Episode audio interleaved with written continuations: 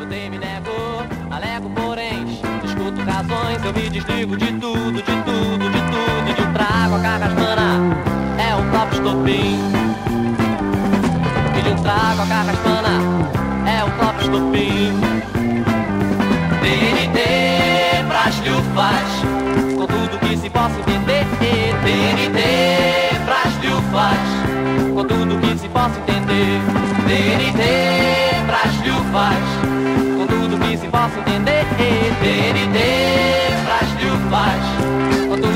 possa entender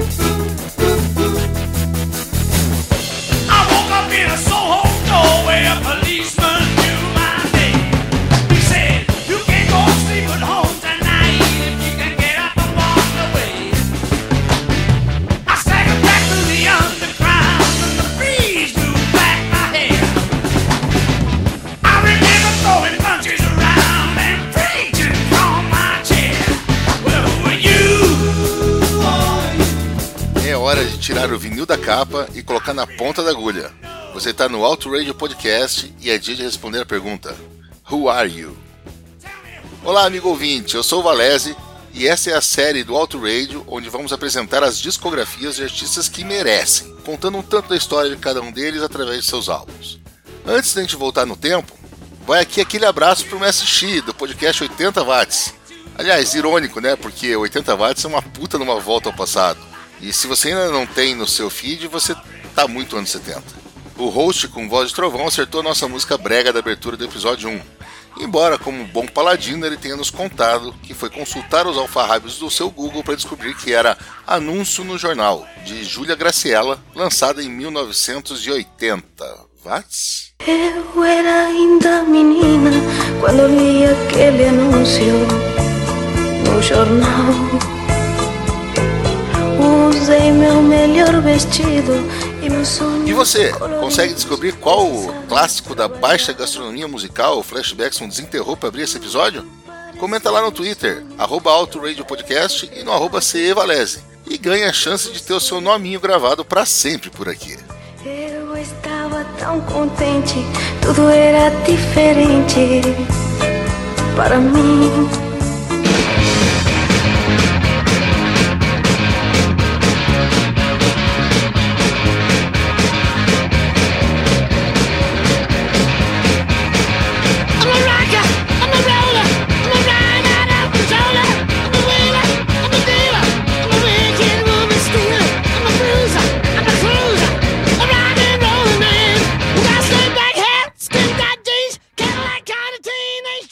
Agora, de volta à Austrália. Estamos no mágico ano de 1975. Monty Python e o Cálice Sagrado chegam aos cinemas. A Viking 1 deixa a Terra em direção a Marte. O Queen lança Bohemian Rhapsody. Peter Gabriel abandona o Genesis e a galera elege o ba- baterista Phil Collins para assumir o microfone. E Steve Harris junta os amigos para formar o Iron Maiden. Também é o ano de nascimento do Altair 8800, o primeiro microcomputador, da incrível Christina Hendricks, de Hélio Castro Neves e deste que vos fala. Pelo menos melhor que o Altair eu tô, né, gente? O ACDC tinha um álbum, mas ele só começava a fazer um nome. Em Melbourne, onde eles estavam baseados, eles tocavam literalmente em qualquer lugar. O melhor deles era o hard rock, onde eles conseguiram inicialmente vaga na noite gay. Os irmãos Young achavam a galera animada, engraçada, mas foi Bon Scott quem mergulhou de cabeça no personagem. Calça colada, camisa um número menor com manga cortada para mostrar os músculos, volta e meia tava com um vibrador ou um chicote no palco. Ele levava a plateia à loucura. Mas o trabalho duro era mesmo dia a dia, nos pubs e nos clubes pouco a pouco maiores. O desafio de entreter qualquer tipo de audiência em qualquer dia da semana fez a performance de palco do ACDC ir a níveis impensáveis. Começando ali, tínhamos uma vantagem que provavelmente nenhuma outra banda poderia ter, Angus disse uma vez. E não era só no palco que a energia dos caras começava a se tornar lendária. Quando se tratava de sexo, álcool e rock and roll, eles eram as pessoas a ser procuradas. Drogas ainda não eram uma realidade, apesar de Bon Scott às vezes experimentar alguma coisa. Mas no resto, a casa da banda no bairro, vamos dizer assim, menos frequentado pelas famílias, era o lugar para você ir no fim da noite. Todas as bandas que passavam pela cidade iam lá pedir sua benção. As meninas saíam dos pubs e achavam abrigo ali. E depois que os pubs fechavam, os garçons iam lá para tomar uma cerveja. A polícia às vezes aparecia, mas geralmente também para tomar umas e ouvir uma música. Até a galera Hare Krishna andava por lá. A banda ganhou o apelido de The Seeds, ou As Sementes. E não era exatamente pelo seu engajamento ambiental, né? Todo mundo morava lá. Angus, Malcolm, Bon e os caras que finalmente conseguiram se fixar na cozinha do ACDC. O baterista Phil Rudd e o baixista Mark Evans. Evans era um garoto que nunca tinha tocado numa banda antes, mas que tinha um amigo no circuito e esse amigo disse para ele: Mark, George Young não aguenta mais fazer os shows do ACDC. Por que, que você não aparece na casa deles e faz uma jam? Ele seguiu o conselho e conseguiu a posição. Já Phil Rudd era diferente, era um baterista técnico que desenvolveu sua batida imitando Ringo Starr nos discos dos Beatles. E ele estava em uma outra banda de relativo sucesso até brigar com um vocalista e ser cooptado pela nossa gangue. Logo no início, vendo a desenvoltura do baterista, Malcolm Young tratou de cortar as asas dele. Não me venha com frescuras. O show é de Angus e bom. Eu e você precisamos manter o ritmo mais firme que bunda de pato na água. Phil Rudd era esperto, sabia que mandava e fez desse jeito. E o timing foi perfeito. Menos de uma semana depois de fechar o line-up do ACDC, eles receberam o último impulso para decolar de vez, quando se apresentaram no programa semanal Countdown, que passava nos domingos à noite na TV australiana. O formato era bem conhecido de quem viveu nos anos 70, anos 80. Um apresentador espertinho, uma plateia de apoiadores que aplaudiam tudo e uma banda de sucesso nas paradas, ou com um empresário inteligente que fazia playback de um dos seus sucessos. Tudo normal. Até que Bon Scott resolveu aparecer vestido de mulher, com um vestidinho de colegial, rosto pintado, uma peruca loira com Maria Chiquinha. Vamos colocar um trechinho da apresentação que a gente tem em vídeo na descrição do post, tá bom, Ricardo Banniman? Coloca lá que o pessoal vai lá assistir.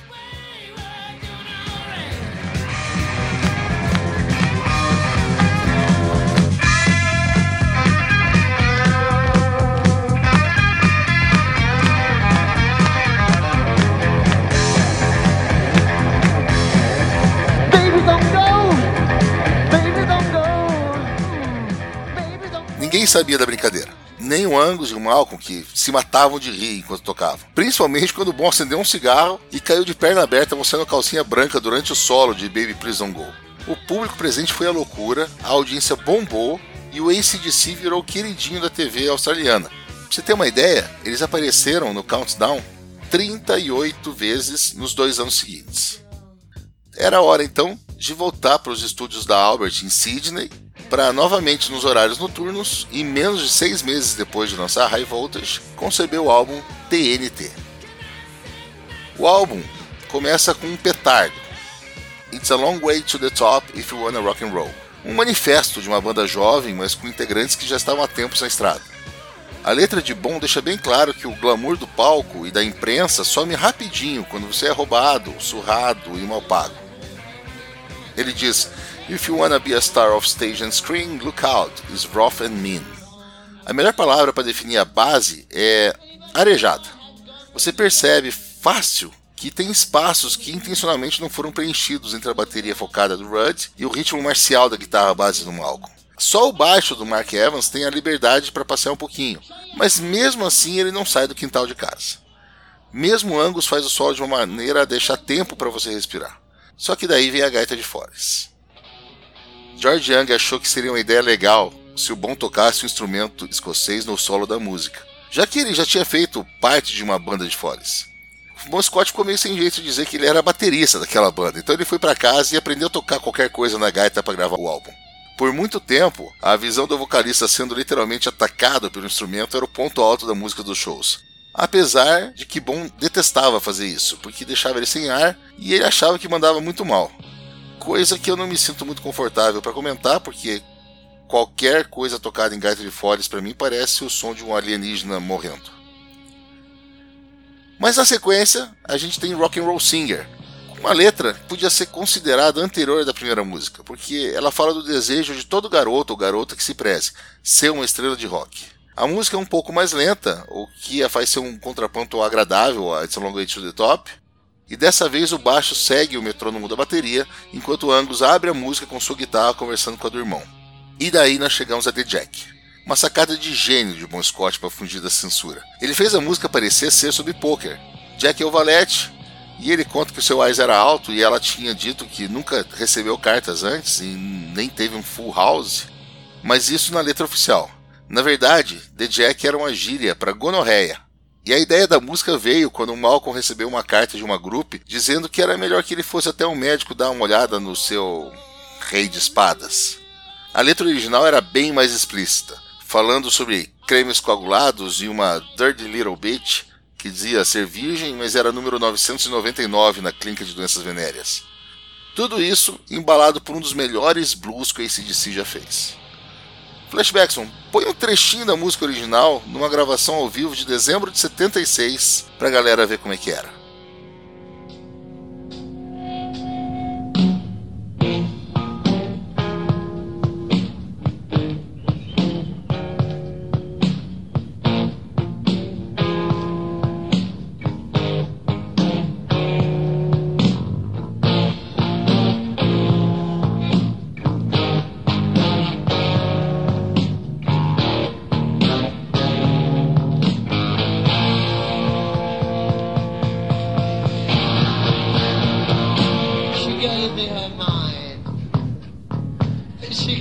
Her body. But it seems to me like she gave it to just anybody. But I made her cry. And I made her scream. I took her high. And I curdled her cream.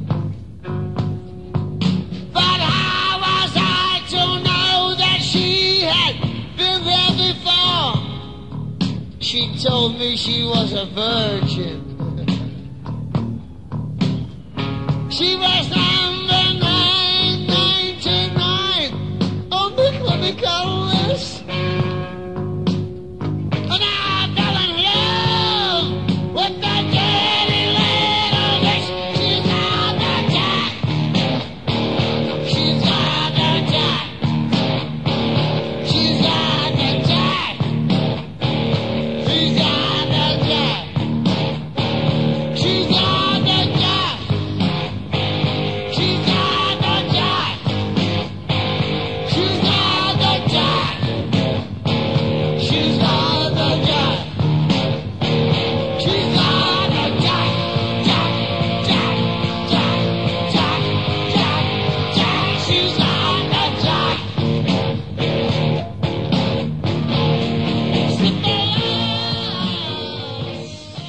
fechar o lado A, são só quatro músicas com 5 minutos cada aqui. A gente tem Live Wire, que começa com uma nota repetida no baixo e uma guitarra tímida, para logo em seguida pesar de uma maneira tão perceptível que até faz os vocais parecerem fracos e hesitantes no início. Até lentamente eles chegarem à temperatura certa e deixarem a gente com muita vontade de trocar o lado da bolacha.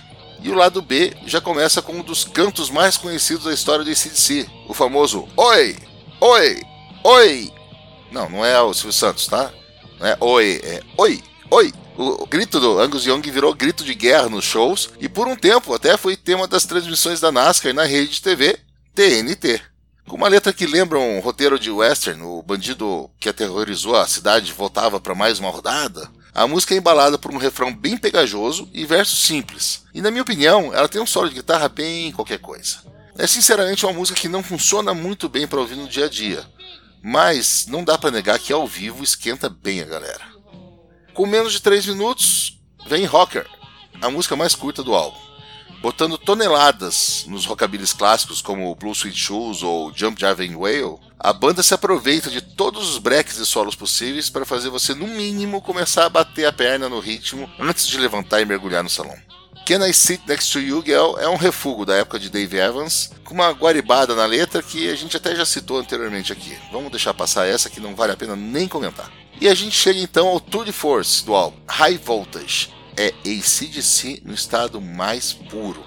Tem um riff grudento, tem Bond se derretendo no microfone, dizendo coisas como quando você me pergunta sobre as roupas que eu uso ou por que de deixar meu cabelo crescer, tudo o que você faz é me deixar com vontade de rock.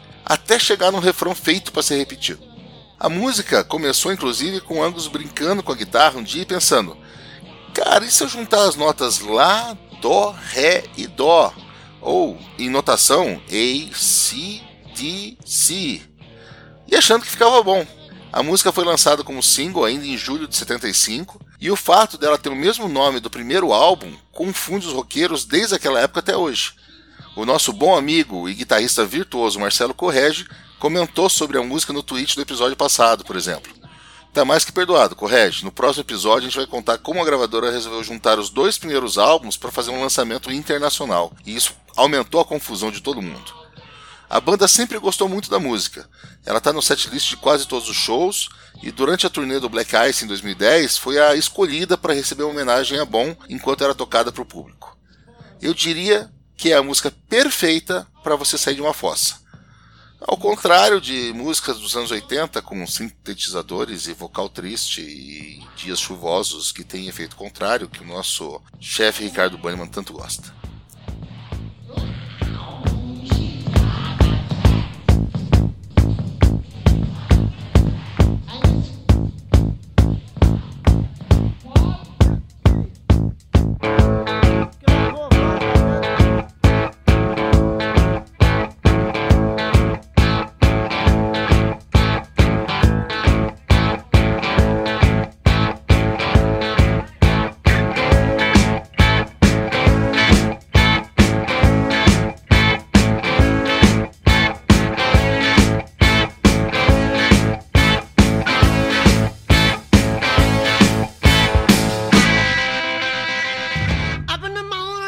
Mas para encerrar o álbum, um cover de Chuck Berry, talvez o artista preferido dos irmãos Young.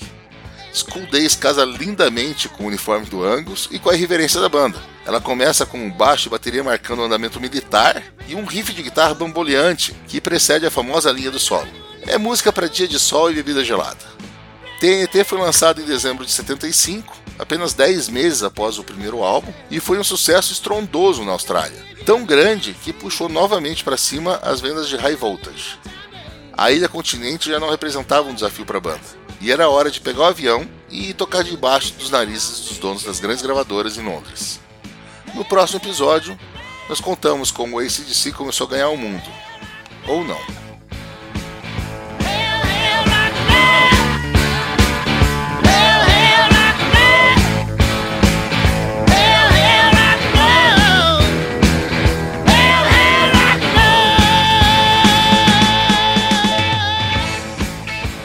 Esse, amigos, é o Auto Radio Podcast, que está no www.autoradiopodcast.com.br, no Twitter e Instagram como arroba Podcast.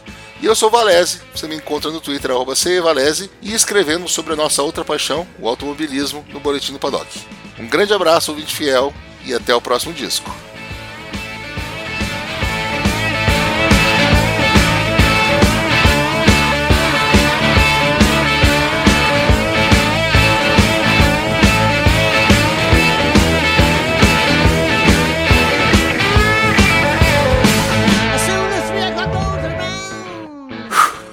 Flashbackson, acabou. Serve mais uma pra gente aí. Poxa, Valézia, as garrafas com seu nome terminaram tudo. Como assim terminou? Já secou tudo. Não, pega aquela garrafa de Jack do Cello, ele nem vai perceber que sumiu. Mas antes de pegar, põe pra galera ouvir aí Rocker, porque é a música menos conhecida.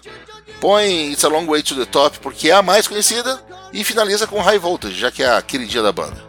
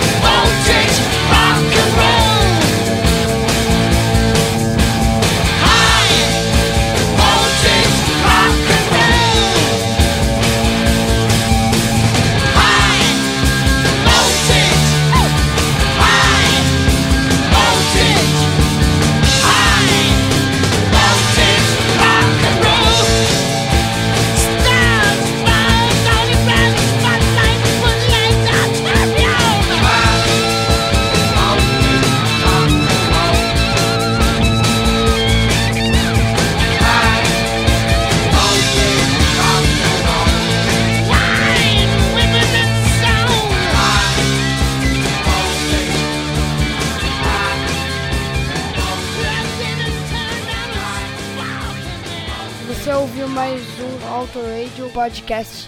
Tchau!